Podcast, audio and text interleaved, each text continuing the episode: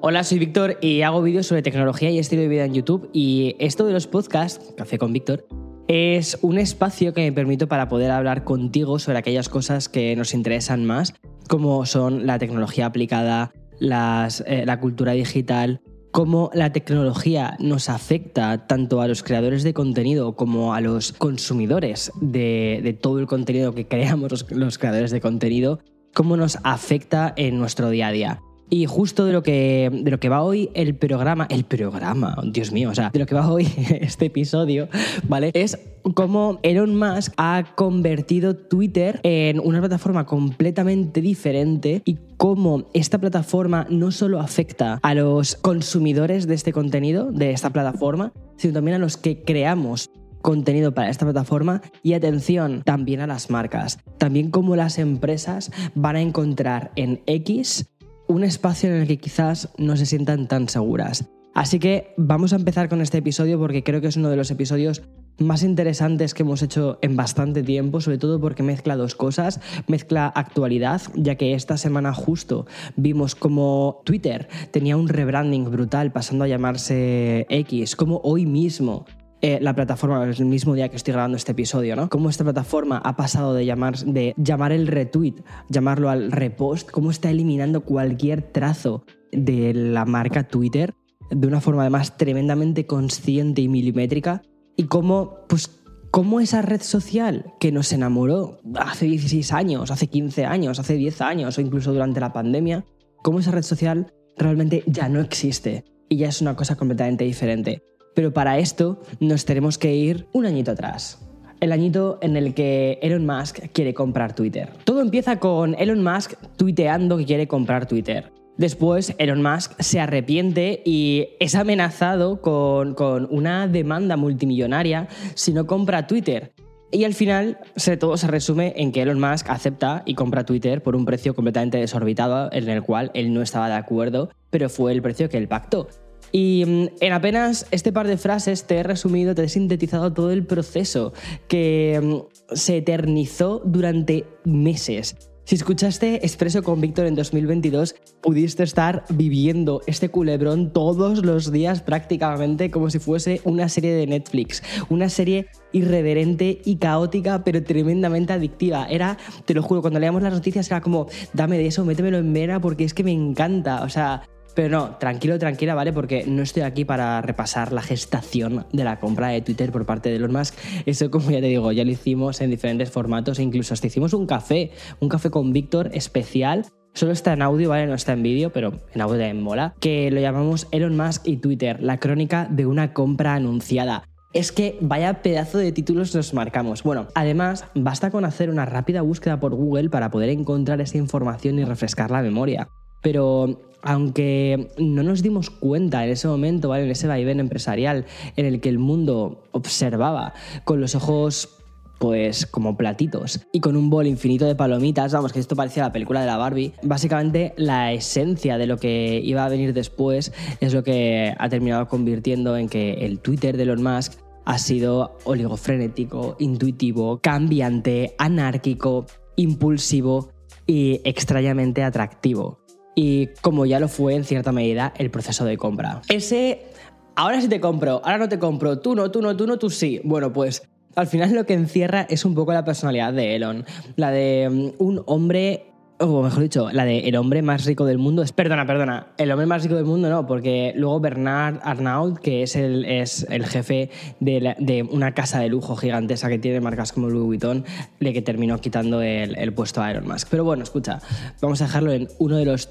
tres hombres más ricos del mundo de forma registrada, ¿eh? Pero lo curioso es que no podría decir o creo que no puedo decir eso de el hombre rico hecho a sí mismo, ¿vale? Porque al final las biografías nunca son la realidad más pura y aunque Elon Musk tiene su propia biografía, siempre nos dejan un poco el ADN de las personas que retratan, son un poco como los lienzos ¿no? de la época barroca en la que los reyes eran gordetes, pero decían que, o sea, o preferían que les pintasen en plan como más delgados, más estilizados, con menos nariz, por ejemplo, con unas orejas más pequeñas, cosas de este tipo.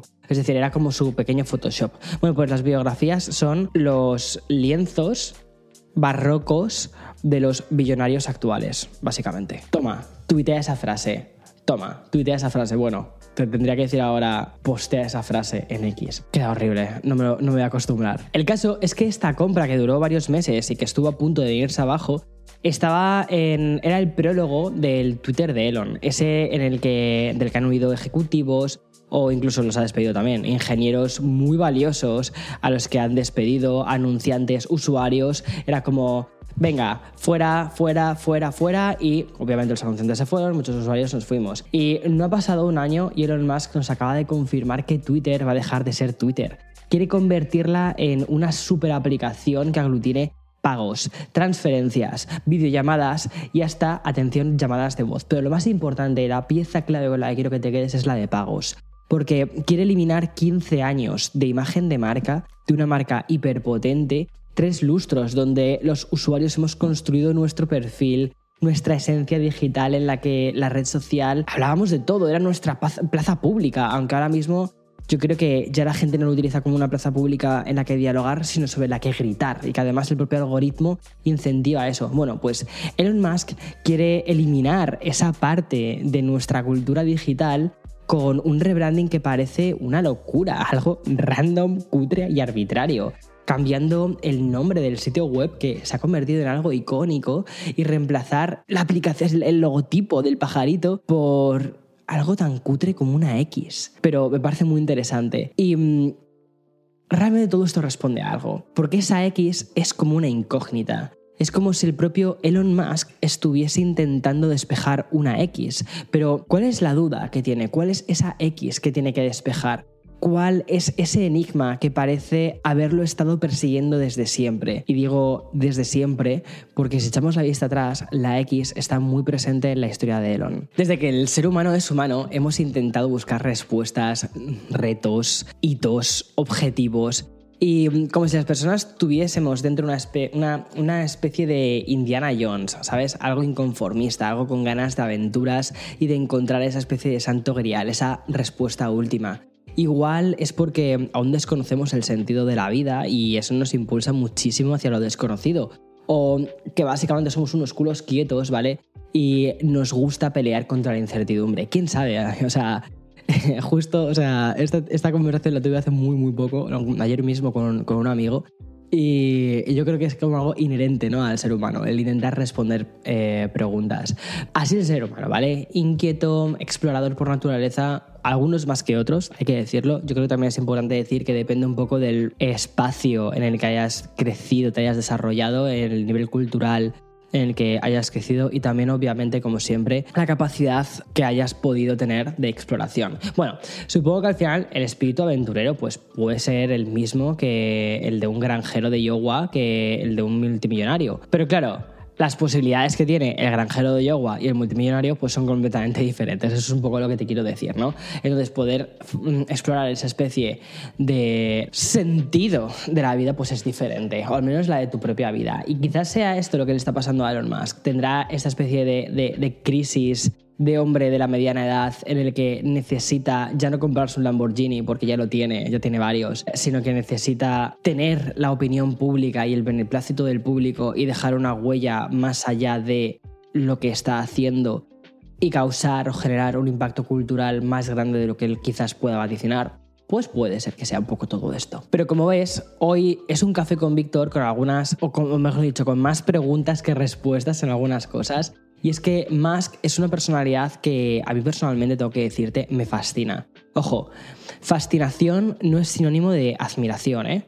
Es más bien la, atracción que te provoca sobre esas cosas que, hace, que, no, es, no dice tanto sobre sí mismo, sino sobre, sobre lo que rodea un poco al, al universo de Elon Musk, que me parece súper interesante. Pero como te digo, ¿vale? Aunque hoy vamos a plantearnos todas estas preguntas que tenemos sobre Elon Musk y sus planes de cómo va a desarrollar Twitter, creo que es muy importante que intentemos entender un poco al personaje y para esto tenemos que rastrear a la persona, ir a sus orígenes y así encontrar cuáles son las pistas que nos ha ido dejando de por qué quiere convertir Twitter en esa X y realmente qué significa esa X. Y supongo que a estas alturas pues ya sabes que Elon Musk fue uno de, los fundadores de PayPal. Pero antes de llegar ahí, este surafricano que, cuyos padres se habían divorciado y que se fue a vivir a Canadá, ya consiguió vender su juego de ordenador por 500 dólares. Y creo que aquí cuando lo hizo tenía 12 años. En su búsqueda hacia su interior, ¿vale? O sea, esa, ese arca perdida de su interior, la pasión por lo tech, por, por, la, por la codificación, siempre lo acompañaron. Incluso llegó a conseguir la mejor puntuación en una prueba de aptitud de programación con 17 años. O sea que el tío es un cerebrito. Y mientras estudiaba en la universidad, convirtió en un club nocturno una casa de 10 habitaciones que había alquilado. No sé si esto de comprar algo o alquilar algo y convertirlo en otra cosa diferente a lo que inicialmente eh, se había planteado es algo que de repente te empiece a sonar. A mí me suena de algo, no sé a ti. Pero como ves, esto de vender un videojuego con 12 años, sacarle otro partido a algo que, que ya tiene un fin y lo termina convirtiendo en otra cosa. Son cualidades y características de un Elon que estaba ya ahí. Y por cierto, su primer gran hit fue Zip2, que es una empresa que proporcionaba guías de viaje de una ciudad a periódicos importantes y que mm, terminó vendiendo a Compact por 341 millones de dólares lo que le proporcionó a Elon Musk 22 millones de dólares. Y con este dinero fue realmente con lo que comenzó su viaje empresarial. Elon fue de los que quisieron aprovechar el auge de las .com a finales de, los, de los 90 y ahí fue cuando por primera vez aparece su fascinación por la incógnita, por la X. Y de hecho, la primera empresa así que creó mm, suya la llamó X.com. Esto ocurrió en 1999 y utilizó 10 millones de los 22 millones que había mm, eh, conseguido con la venta de su primera empresa Compact, fue lo primero que hizo. Se trataba de un portal, x.com, ¿vale? cuyo objetivo era la integración completa de funciones digitales, es decir, compras en línea, banca virtual, tarjetas de crédito, inversiones y préstamos. Y todo esto en tiempo real, Piensa una cosa, 1999, ¿vale? O sea, todavía era la época pre-iPhone. Quiero que eso lo tengas muy en cuenta. Pero el verdadero giro de guion, ¿vale? Vino cuando se le presentó la posibilidad de fusionar la recién nacida X.com con otra startup que tenía un nombre bastante curioso que se llama Confinity. Y el, el giro de guion completo vino con que esta integración, ¿vale? De estas dos prometedoras compañías dio paso a redoble de tambores, PayPal. Que creo que, bueno, pues PayPal no necesita presentación porque sigue existiendo a día de hoy. Y a pesar del futuro éxito de PayPal, ¿vale? Lo, único que hizo Elon Musk fue discutir con los otros ejecutivos y em, entre ellos estaba Peter Thiel. Y em, el origen de estas discrepancias ya las, ya las encontramos justo además eh, al, al inicio con el propio nombre y es que Elon quería que PayPal realmente se llamase X, diciendo que X era un mejor nombre si lo que quieres es, y esto literalmente porque lo hemos encontrado, era apoderarse del, apoderarse del sistema financiero mundial. O sea, flipas. Y como la historia pues, nos ha dejado ya muy claro, ¿vale? Elon perdió esta discusión. Y la historia con PayPal, pues no acabó bien, como te puedes imaginar, y aprovechando unas vacaciones que se tomó Elon, la junta directiva le dijo, venga, eh, ¿te, gusta estar de vacaciones? Sí, pues mira, mm, te puedes coger otro día más, otro día más, otro día más, otro día más, porque aquí no vas a volver. Y mm, eso es lo que, eso es lo que sucedió. Terminaron eh, despidiéndole. Y por cierto, aquí encontramos otro punto biográfico que forma una mm, parte de su, de su personalidad actual, sobre todo de su forma de dirigir Twitter, y es que años después, hablando de ese despido en una entrevista, Elon Musk dijo una frase que me hizo mucha gracia y dijo, ese es el problema de las vacaciones. Como en plan de, es el problema de las vacaciones en las que te pueden despedir. Pues a pesar del despido, Musk obtuvo 165 millones cuando eBay compró después PayPal. Dinero suficiente para, fundar su siguiente mm, compañía en 2002, que fue, atención, SpaceX. Ni, o sea, nada más ni nada menos que es la compañía que nos quiere llevar dentro de no mucho tiempo en, vuelos regulares a Marte. O sea que lo de pensar fuera de la caja, Elon Musk lo lleva al siguiente nivel, literal. En definitiva, en este viaje vital de Elon Musk hemos encontrado una extraña obsesión por el simbolismo que encierra la letra X. Por cierto, no te he contado que uno de los coches eléctricos de Tesla fue bautizado como Model X. Y no sé qué piensas tú, pero en la, progresión empresarial de Elon Twitter encaja a la perfección con todos sus planes. Al final, el carácter cambiante de, este empresario, que parece que siempre está, está jugando un poco entre el bien, el mal o lo políticamente incorrecto, le ha hecho apostar eh, por startups más económicas y financieras o incluso llevarnos, querer llevarnos a Marte. Pero también a formar parte en el inicio de OpenAI. Ya sabes, la empresa que lleva ChatGPT, cuando aún era una organización sin fines de lucro, dedicada a la investigación de la inteligencia artificial. Y también tenemos el ejemplo de otra empresa muy interesante, la que también él ha invertido dinero, que se llama Neuralink, que ya te lo conté esto en un expreso con Víctor, pero el objetivo de Neuralink es poder, es crear un, dispositivo que te puedas poner dentro de nuestro, de nuestro cerebro y poder ver cosas, imágenes, eh, ayudar, por ejemplo, con temas de visión, cosas de este tipo. De momento es como algo que busca la ayuda del ser humano. Pero bueno, vamos a ver en qué termina todo esto. Y por eso digo que Twitter encaja muy bien con este lobby empresarial que tiene en mente. Porque ocupa la otra cara, la parte más Joker de, de Elon Musk, ¿no? que parece que ahora lo estamos viendo como más una especie de villano, cuando hace 15 años estaba considerado un héroe. Aparecía en un montón de. O sea, él formaba parte de la cultura digital, de la cultura, de la cultura de internet. Aparecía en episodios de Big Bang Theory. El otro día estaba, estaba viéndome eh, un capítulo, el primer capítulo de la serie de Silicon Valley. Y también estaba. También hacía una mención a él. Vamos. Es como una especie de, de héroe de Silicon Valley pero que al final se ha terminado convirtiendo en estos últimos 15 años en el Joker de Batman 2. Y esa dicotomía es un poco lo que está sucediendo ahora mismo con Twitter, porque al final da igual cómo interpretemos Twitter o cómo lo vivamos, Elon Musk encaja en cada una de esas formas de vida o en cada moneda ¿no? de, de, esas dos caras. Bueno, para de hacer ya referencias a Batman, ¿vale? Porque me vas a llamar friki si soy un nerd de los cómics de Batman, o sea, he crecido con Batman. Bueno, pues puede adaptarse al Twitter más, más gritón y también más rollo barra de bar. Puede publicar opiniones políticas, culturales o empresariales y sobre todo sabe hacer memes. Hay que decirlo, que hace memes bastante buenos incluso con el mismo. Y aunque nunca lo haga con el mejor de los timings, lo cual a veces queda un poquito raro, ¿vale? Al final, Elon Musk es un Twitstar. Fue un Twitstar antes de comprar Twitter. Y ahora es el Twitstar por antonomasia porque él mismo se ha creado. su propia figura. Y aunque no entendamos en qué consiste su búsqueda por despejar esa incógnita vital, lo que sí que podemos entender es que Twitter puede ser el, ratón de laboratorio para al menos intentarlo. Tesla es una compañía de coches eléctricos que ha cambiado la forma en la que mm, la industria de los coches eléctricos funciona. SpaceX ha revolucionado la carrera espacial, pero Twitter es una red social con miles de millones de personalidades. Lo que quiere al final Elon Musk es convertir todo esto en una sola cosa, en una super aplicación, en un WeChat o en un... Sí, creo que WeChat es la de, la de, la de China, en la que mm, podamos llamar, podamos hacer videoconferencias, podamos hacer compras, podamos hacer transferencias. Desde el punto, desde su punto de vista, esto también nos encaja a nosotros. Al menos me encaja en cuanto a la forma que él tiene de pensar de una forma mucho más globalizada. Twitter fue la plataforma que rompió las barreras al permitir que las personas se pudiesen conectar con celebridades que antes eran completamente inalcanzables. Puedes mandarle un, un, tweet a quien te dé la gana, Obama, si quieres. Es un sitio donde podemos comentar con, con tu músico favorito sobre el último reality Guilty Pleasure de Netflix. O donde incluso puedes leer las bromas que se gastan entre los actores de Avengers, quizás un poco también hecho para promocionar las películas y todo el mundo ve estas bromas, todo el mundo es, es testigo de estas bromas.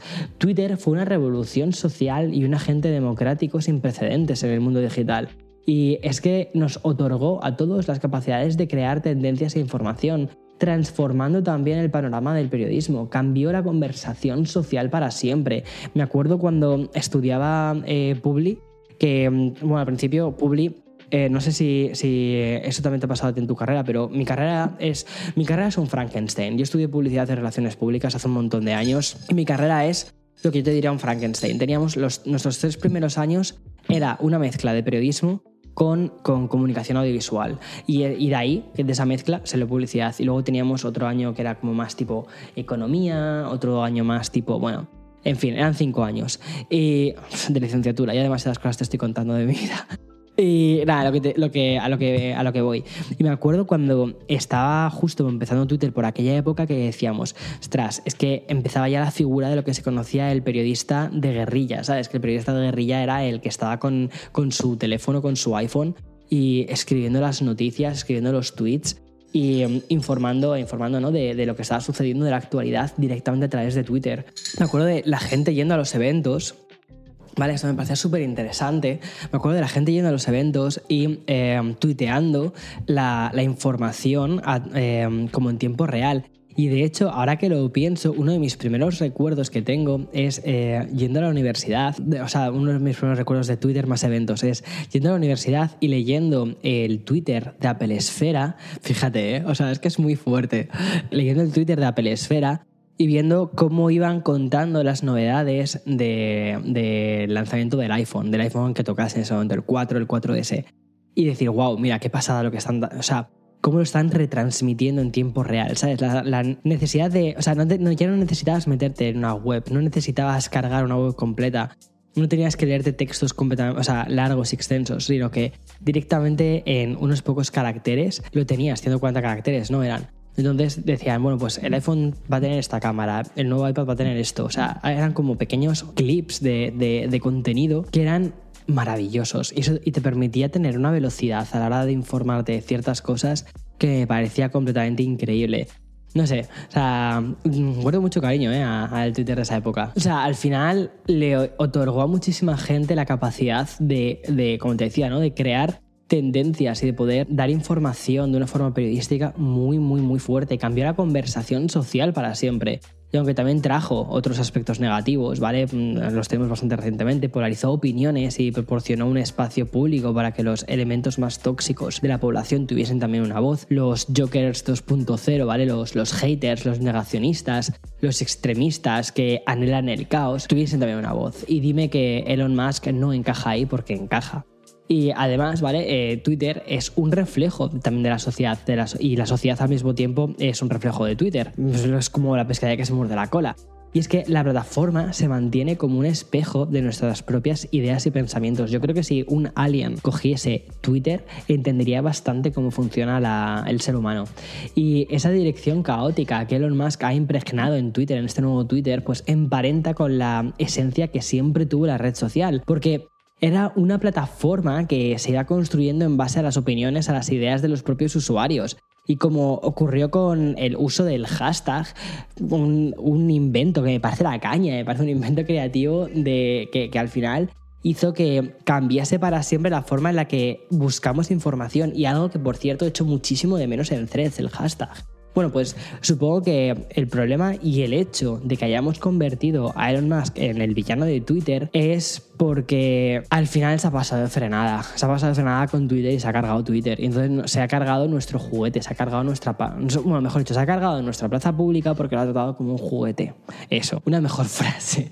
Y escucha, porque aún no ha cumplido un año, ¿vale? Desde que compró Twitter pero hemos visto una huida masiva de anunciantes, algo que como muchos usuarios, ¿vale? Puede, puede importar menos, pero que a nivel periodístico tenemos que tratarlo, sobre todo porque esos son los dinerutus que deja Twitter. Y este hecho ha provocado una pérdida también en los ingresos publicitarios que quizás ha sido lo que ha terminado activando el modo caótico de Elon. Cuando coge y compra una compañía por, por 44 mil millones de dólares y de repente empieza a no tener ingresos una persona que está tan fascinada con el dinero como Elon, pues hace que diga, eh, espera, ¿qué está pasando aquí? ¿Sabes? Y por eso terminó pasando el lío de la suscripción de, del Twitter Blue y el cheque azul como, como, bueno, pues ha tenido unas secuelas para los anunciantes brutales. O sea, seguramente el hecho diferencial que nos hizo que estallase todo esto ha sido el, el cheque azul. El tema de que la gente no quiere pagar por tener un cheque azul que antes sí que tenían. Y que Twitter además está, o es, me acuerdo que cuando se habló de todo esto, ya se estaba empezando a pensar en que Twitter iba a desaparecer porque aquello era insostenible. Y mmm, recuerda cuando hace un par de meses y eh, metieron lo del cheque azul que la gente lo que hizo, o sea, la gente es que, la gente es que es fascinante. Lo que, lo que hicieron fue coger nombres de marcas y desvirtuarlas hasta tal punto en el que las propias marcas decían, espera, que nos están creando crisis de reputación tremendas porque la gente no sabe, o sea, coger nuestro logo, cogen un nombre parecidísimo que es casi prácticamente indistinguible y lo desvirtúan de tal forma. Ah, bueno, y encima compraban el cheque azul, en donde parecía que encima era la, empresa verificada, que era la real, y estaban diciendo unas barbaridades que hacían que al final Twitter terminase convirtiéndose eso en un, un lupanar. O sea, ¿qué es esto? ¿Sabes? ¿Qué es esto? Bueno, pues al final eso lo que empezó a vaticinar era la caída de Twitter y, eh, por supuesto, la primera conversión hacia X. Pero esa X, ¿vale? En ese momento, o sea, Twitter, o sea, Twitter, perdona, Elon es como que estaba mirando de un lado a otro, qué está pasando, qué está pasando, qué está pasando, y buscaba despejar esa X, ¿no? Buscaba el qué puedo hacer con esto. ¿Y qué es lo que estaba buscando? ¿Qué es lo que esconde esa X? Es al final lo que ha terminado convirtiendo que Twitter se termine llamando X. Y ese quizás yo creo que él no lo sabe y nosotros quizás no lo sepamos aún, que creo que eso es lo más importante. Pero lo que sí que sabemos es lo que ha terminado haciendo con una de las redes sociales más importantes que más nos ha, nos ha afectado a nivel social. Y esos es un poco los antecedentes, ¿no? De cómo hemos llegado de Twitter a X, eh, quién es Elon Musk, qué ha hecho con esto y ahora, como te conté también ¿no? al principio del podcast, ¿qué repercusión tiene esto para los anunciantes y qué repercusión tiene esto para los creadores de contenidos? O sea, aquí creo que me puedo poner un poco la eh, bata de ambos lados, porque durante muchos años he estado en el lado del de, anunciante y ahora estoy en el lado de la creación de contenidos. Al final, cuando trabajas, cuando eres un anunciante, lo que quieres es estar en un espacio seguro. Quieres llegar a los usuarios en un espacio seguro, en un espacio en el que no haya contenido, mmm, bueno, contenido para adultos. Actualmente Twitter es una red en la que hay un mogollón de contenido para adultos, en la que hay suplantaciones de identidad, en la que hay cambios radicales de, de, de, de bueno, pues de todo, ya no solo de cómo, se, cómo piensa la plataforma, sino cambios en estructurales, o sea, una barbaridad. Entonces, tú como anunciante, tú no quieres eso, tú no quieres estar eh, en una plataforma invirtiendo dinero en la que no sabes realmente cómo va a llegar ese mensaje y si ese mensaje de esa marca tuya se va a colocar antes o después de una publicación que sea porno, ¿sabes? Dices, ¿qué me estás contando? Entonces, o sea, yo al final lo pienso también incluso como, como marca que protege mucho el cómo se percibe la marca y el cómo rodea mi marca, o sea, cómo, o qué marcas están rodeando también la mía propia, ¿no? Entonces dices, es que no quiero aparecer alrededor de cierto contenido porque no quiero que se me relacione con cierto contenido. Aunque es cierto que actualmente la gente ya es muchísimo menos sensible y que entienden que esto son cosas que son muy difíciles de controlar para las marcas y tal, pero sí que en cierta medida cuando tú eres una marca que estás anunciándote en una red, también estás apoyando la mentalidad y los valores de esa red, porque creo que en 2023, sobre todo desde, desde 2020 más o menos, que hay una mayor sensibilidad hacia ciertos temas, ¿no? Las marcas están bajo un escrutinio mucho más intenso sobre dónde ponen su dinero. Porque al final el dónde pones tu dinero es dónde estás poniendo tus valores. A mí no me sirve de nada que digas que eres una empresa LGTB friendly ¿vale? Cuando luego, por ejemplo, estás apoyando terapias de, reconversión, ¿sabes? Entonces, o de conversión, no sé cómo se llaman estas terapias, pues eso es a lo que me refiero, ¿no? al final son terapias anti-LGTB y son terapias que, que, en fin, o sea, son una locura. Entonces, a mí de nada me sirve que estés dando un mensaje, pero que luego estés metiendo dinero en otro tipo de cosas. Lo que estás intentando hacer es apelar a una audiencia muchísimo más amplia, pero quieres el dinero de unos y quieres el beneplácito de otros. Entonces, eso quizás en, los años 2000 o en el 1990, donde no había preguntas o donde no había un acceso a, por, por parte de la gente de una forma tan masiva a lo que realmente hacen las empresas, pues dices, pues ok, no pasa nada, pero ahora mismo en 2023, donde hay un montón de ojos que efectivamente te van a estar mirando, pues asociarte a una marca tan complicada, tan compleja como Twitter, en el que estamos viendo un montón de cosas chungas y además en el que el propio líder de... Porque ya no puedo decir el propio... O sea, digo el líder porque así es como él se ve, ¿sabes? Así es como realmente Elon se ve, como el líder de esa plataforma. Cuando el líder de esa plataforma tiene una serie de opiniones tan duras sobre ciertas cosas, pues dices, ostras, yo no puedo apoyar cierto, no puedo eh, meter dinero como anunciante en esta plataforma cuando está eh, el líder, que es hacia donde va, hacia quién va el dinero, hacia quién va tu dinero, mandando mensajes, por ejemplo, eh, anti-trans o, apoyando ciertas leyes o ciertas cosas, que son mensajes que, están completamente en contra de tus valores de marca. Entonces, esto como, como un anunciante que lo que buscas es un clima en el que no haya conflicto, en el que sea un espacio seguro para tu audiencia, para encontrar tu comunidad y para encontrar de una forma pagada, obviamente, a una nueva audiencia, pero que tenga unos valores o que esté buscando tu producto, pues es muy difícil, es muy difícil. Y luego, por otro lado, justo esta misma semana también, se eh, también decía, eh, bueno, decían, no, han anunciado que las empresas van a tener que hacer una inversión mínima de mil dólares al mes si quieren mantener su cheque azul o su ya no es un cheque azul, es como una cosa dorada, su verificado, ¿vale? Como en plan de esta empresa está verificada, esta empresa es quien dice que es, eh, esta empresa ya sea Nintendo, Microsoft, Sony, eh, quien sea. Eh, si quieren mantener esto, tienen que hacer una inversión de mil dólares. Para empresas gigantes como las que te acabo de mencionar, pues no pasa nada. Pero ¿qué pasa, por ejemplo, con empresas más pequeñas? ¿Sabes? ¿O qué pasa, por ejemplo, con empresas que literalmente, como te digo, no quieren apoyar ese tipo de iniciativas, no quieren apoyar una plataforma en la que el algoritmo está premiando los mensajes de odio. Yo cada vez que me meto en Twitter veo unos mensajes que alucino. O sea, me acuerdo, bueno, al poquito de, que mm, Twitter empezase a cambiar todo el tema de los check azul y demás, no sé qué me pasó en la plataforma, pero empecé a ver como un mogollón de vídeos que no eran en absoluto de mi agrado. O sea, sobre todo eran de violencia, era gente pegándose.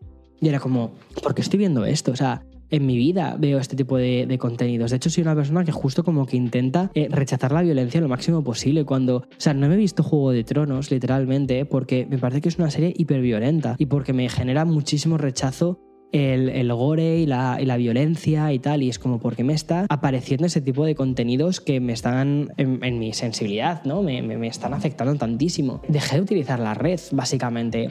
Entro de vez en cuando, muy, muy de vez en cuando y en cortos periodos de tiempo, y ahora cuando entro sí que me encuentro, por ejemplo, opiniones que están como completamente en desacuerdo a lo que yo pienso.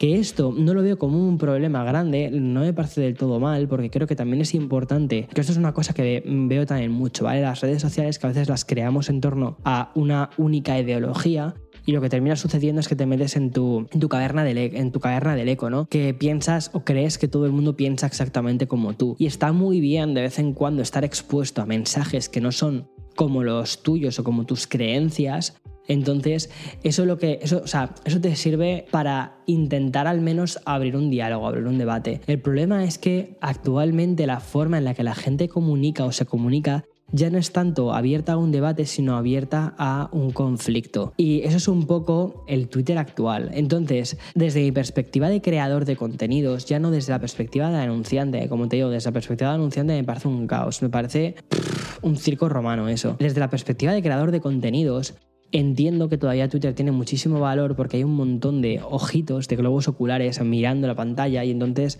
teniendo la posibilidad de tener una exposición extra. Y entiendo también que muchísima gente esté pagando el Twitter Blue o X Blue, no sé cómo narices lo van a llamar ahora, la verdad, porque entiendo que la gente quiera ese extra de exposición. Ahora, lo que también te quiero decir es que a mí me llegan muy poquitas views a través de Twitter. Tengo creo que son 65.000 eh, seguidores en Twitter y cuando publico un vídeo mm, las fuentes de tráfico, para mí Twitter es de las más bajas, porque además Twitter no quiere que, por ejemplo, lleves o sea, derives tráfico a otros sites. No quiere que pases, por ejemplo, de Twitter a YouTube. Entonces, no va a premiar tanto que tú pongas un enlace hacia YouTube porque le estás sacando de la plataforma. Estás haciendo que la plataforma pierda globos oculares durante los 10 minutos que va a haber el vídeo en, otra plataforma, en este caso YouTube. Entonces, no va a premiar este tipo de contenidos. Es totalmente lógico, no me parece, o sea, no me parece descabellado. ¿Es ideal? No. ¿Para el creador de contenidos es ideal? No. Ahora, ¿es descabellado? Pues no, lo entiendo desde la propia perspectiva de, de un CEO de una empresa de ese tipo dices, mira, a mí lo que, más me, lo que me cuesta más es que la gente coja y haga clic encima de mi aplicación y esté un tiempo en mi aplicación y necesito que esté mucho tiempo en esta aplicación para poder mostrarle anuncios y para poder hacer que diferentes anunciantes aparezcan y de ese modo poder rentabilizar mi aplicación. Sin embargo, o sea, y bueno, por lo tanto entiendo que cuando inviertes tanto en hacer que una persona haga clic sobre tu app, no quieres que venga otra app y se lleve ese tráfico. Venga Twitter, venga Instagram, venga quien sea y se lleve ese tráfico durante los próximos 10 minutos que dure el contenido. Eh, ahora, y bueno, y por eso también entiendo que eh, Elon Musk esté creando X con el objetivo de convertirlo en una red social también de vídeos, como una especie de TikTok, pero con mensajes de, de texto, con blogs, con vídeos más largos, es decir, que al final termine convirtiéndose en una plataforma con un montón de cosas. Ahora, ¿No te suena esto a otra plataforma que ya hemos tenido? ¿No te suena esto un poco al Facebook? O sea, a mí me suena muchísimo a Facebook.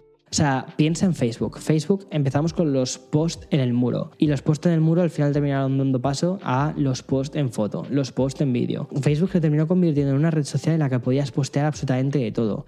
Y al final, ¿qué ha terminado sucediendo? que ha terminado echando muchísima gente, porque la gente no quiere estar en el mismo espacio en el que estás con tus padres, en el espacio en el que estás con tus abuelos, no quieren eso lo que quieren es una nueva red social que apela a una nueva audiencia y esa, esa nueva audiencia es la que termina haciendo que esa red tire para arriba. Twitter la veo, por ejemplo, muy de boomers y de millennials, de millennials más tardíos, perdón, de millennials más, más de la primera parte de millennials. Luego Instagram la veo más de millennials más tardíos, creo que es más mi caso, y un poquito más de generación Z eh, más adultos. Sin embargo, generación Z más jóvenes estarían más en torno a lo que es TikTok, pero curiosamente también están volviendo un poco a, Twitter. Entonces me llama mucho la atención cómo Twitter se ha terminado convirtiendo en una red social en la que actualmente aglutina a varias generaciones de una forma súper intensa, súper curiosa y con mensajes completamente diferentes. Ahora, ¿van a querer estos, estos eh, generación Z más jóvenes estar en el mismo espacio en el que empiezan a haber memes lanzados por los boomers? Pues yo creo que no, y eso es un poco a mí algo que también me pasa.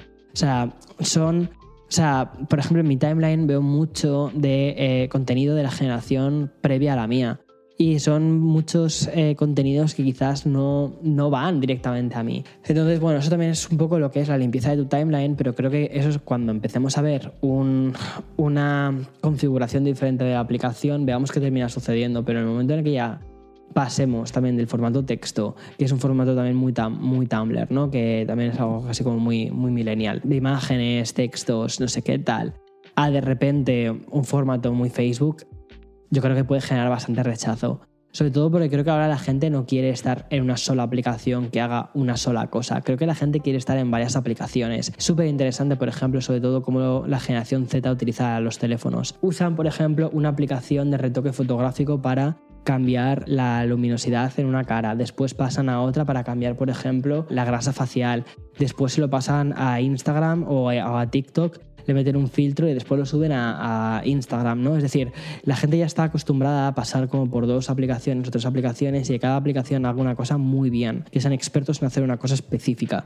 Sin embargo, no quieren una aplicación que haga absolutamente todo porque es al final el que hagan absolutamente todo eso significa que todo el mundo va a tener acceso a esas mismas herramientas y vas a perder tu punto de diferenciación respecto a otras cosas, ¿no? Esa especie de crafty, ese punto de identidad única que también está muy inherente en justo la última parte de los millennials, primera parte de la generación Z y última parte de la generación Z también. Entonces, eh, a lo que voy es, no creo que estemos preparados para una aplicación que sea capaz de hacer todo al mismo tiempo y en todas partes y que lo haga todo de forma correcta.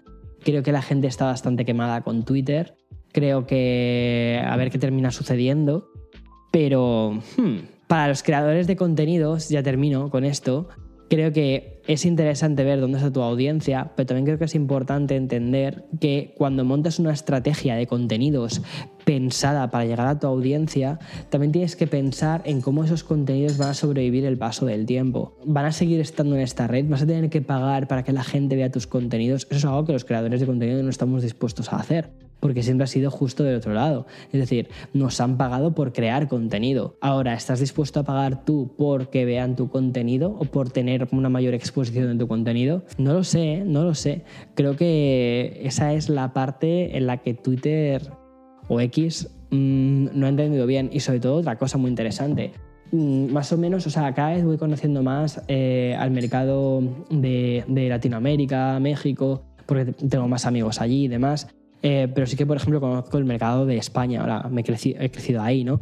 Y en España, que y aquí en México somos, o sea, son súper parecidos, o sea, todo, todo, muy, todo muy parecido. Al final el mundo es muy parecido realmente, independientemente de casi donde vengas. Y una cosa que me, que, que me pareció muy interesante es que tenemos, o sea, los españoles no nos gusta pagar. O sea, eh, y, y, en México también pasa un poco lo mismo. O sea, en Estados Unidos, a, diferencia de, nuestra cultura, en Estados Unidos la gente paga por aplicaciones, paga por las cosas, ¿sabes? Paga por licencias de uso de las cosas. En España no. En España, si puedes obtenerlo gratis o si hay una opción gratuita de esto, vas a irte por la opción gratuita de esto, aunque quizás tengas menos herramientas, por lo general, ¿vale? Por lo general.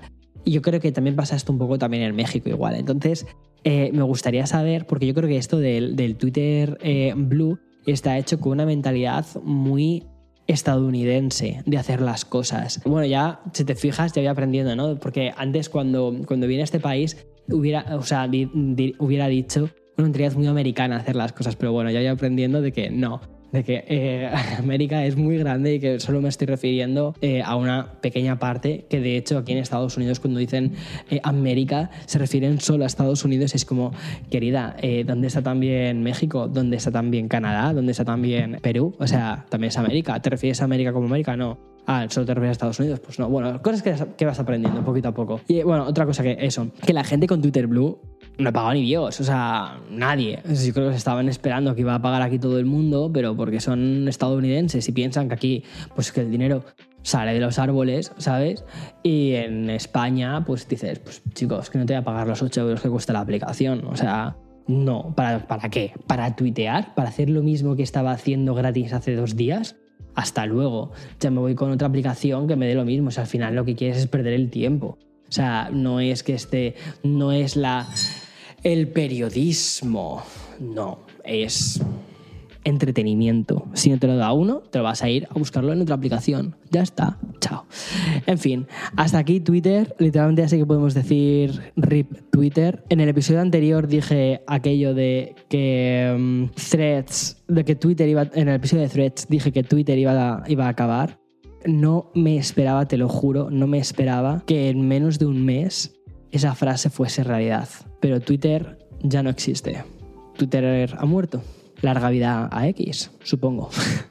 en fin, y nada, en el episodio siguiente, continuando un poco la idea de desarrollar más cosas sobre los creadores de contenido y sobre las redes sociales, en lugar de hacerlo un monográfico sobre, sobre una red social en particular, va a ser sobre cómo los creadores de contenido estamos teniendo que diversificar nuestro contenido en Instagram, YouTube, en, bueno, un montón de redes, en TikTok, para poder llegar a nuestra audiencia. Cómo hemos pasado de ser creadores de una sola plataforma a ser creadores multiplataforma. Y los diferentes formatos y cómo adaptar tu contenido a diferentes formatos. Va a ser un episodio quizás mucho más orientado a creadores de contenido que a consumidores finales, pero yo creo que incluso los consumidores finales, es decir, la persona que no crea contenido y consume contenido, que somos todos realmente, también vamos a sacar mucho provecho de esto porque vas a entender mucho cómo funciona la creación de contenidos, que es yo creo que es algo súper interesante, o al menos a mí me lo parece, pero porque también estoy, estoy condicionado porque es mi día a día y es lo que me dedico.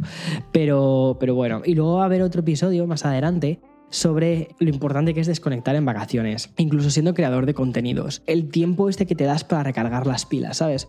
Yo ahora mismo me siento, joder, es que me da ganas de, de hacer, te lo juro, de parar este podcast y empezar el siguiente pero yo ahora mismo me siento como con las energías bastante bajas. Con ganas de vacaciones, de piscina, de desconexión, de no tocar una cámara, de no tocar el ordenador, aunque me encanta mi trabajo y me encanta lo que hago, pero siento como que necesito esa especie de tiempo muerto para mí. También para recargar baterías, ¿no? Y, entonces quiero hacer un episodio sobre eso, sobre lo importante que es descansar y que es algo que muchas veces damos por hecho pero que es súper importante. Y luego además en esta cultura, en esta sociedad del hustle, del hay que hacer más, hay que hacer más, hay que hacer más, más, más, más, más. Muchas veces nos olvidamos que a veces menos es más. E incluso aquí te lo juro, hablo por mí mismo. O sea, yo me he metido en un montón de proyectos de que si el podcast diario, que es el podcast semanal, que si los vídeos, dos vídeos, tres vídeos semanales, entrevistas, en aquí y allá, pum, hacer esto, hacer lo otro. Ahora montar una agencia, montar. es como, Víctor, tío, o sea, una línea de merchandising. Bueno, aquí ya la acabo de. ¡Pum! Línea de merchandising. ¡Eh!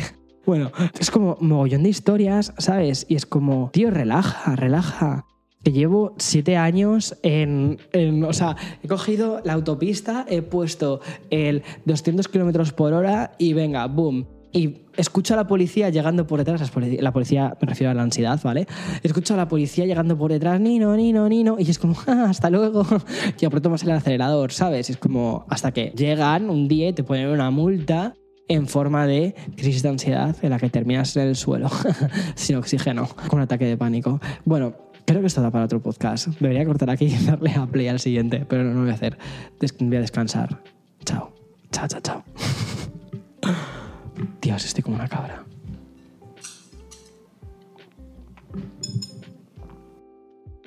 Y eso que no empecé a hablar hasta los 5 años. No, hasta los 3 años. Y luego no me callé nunca.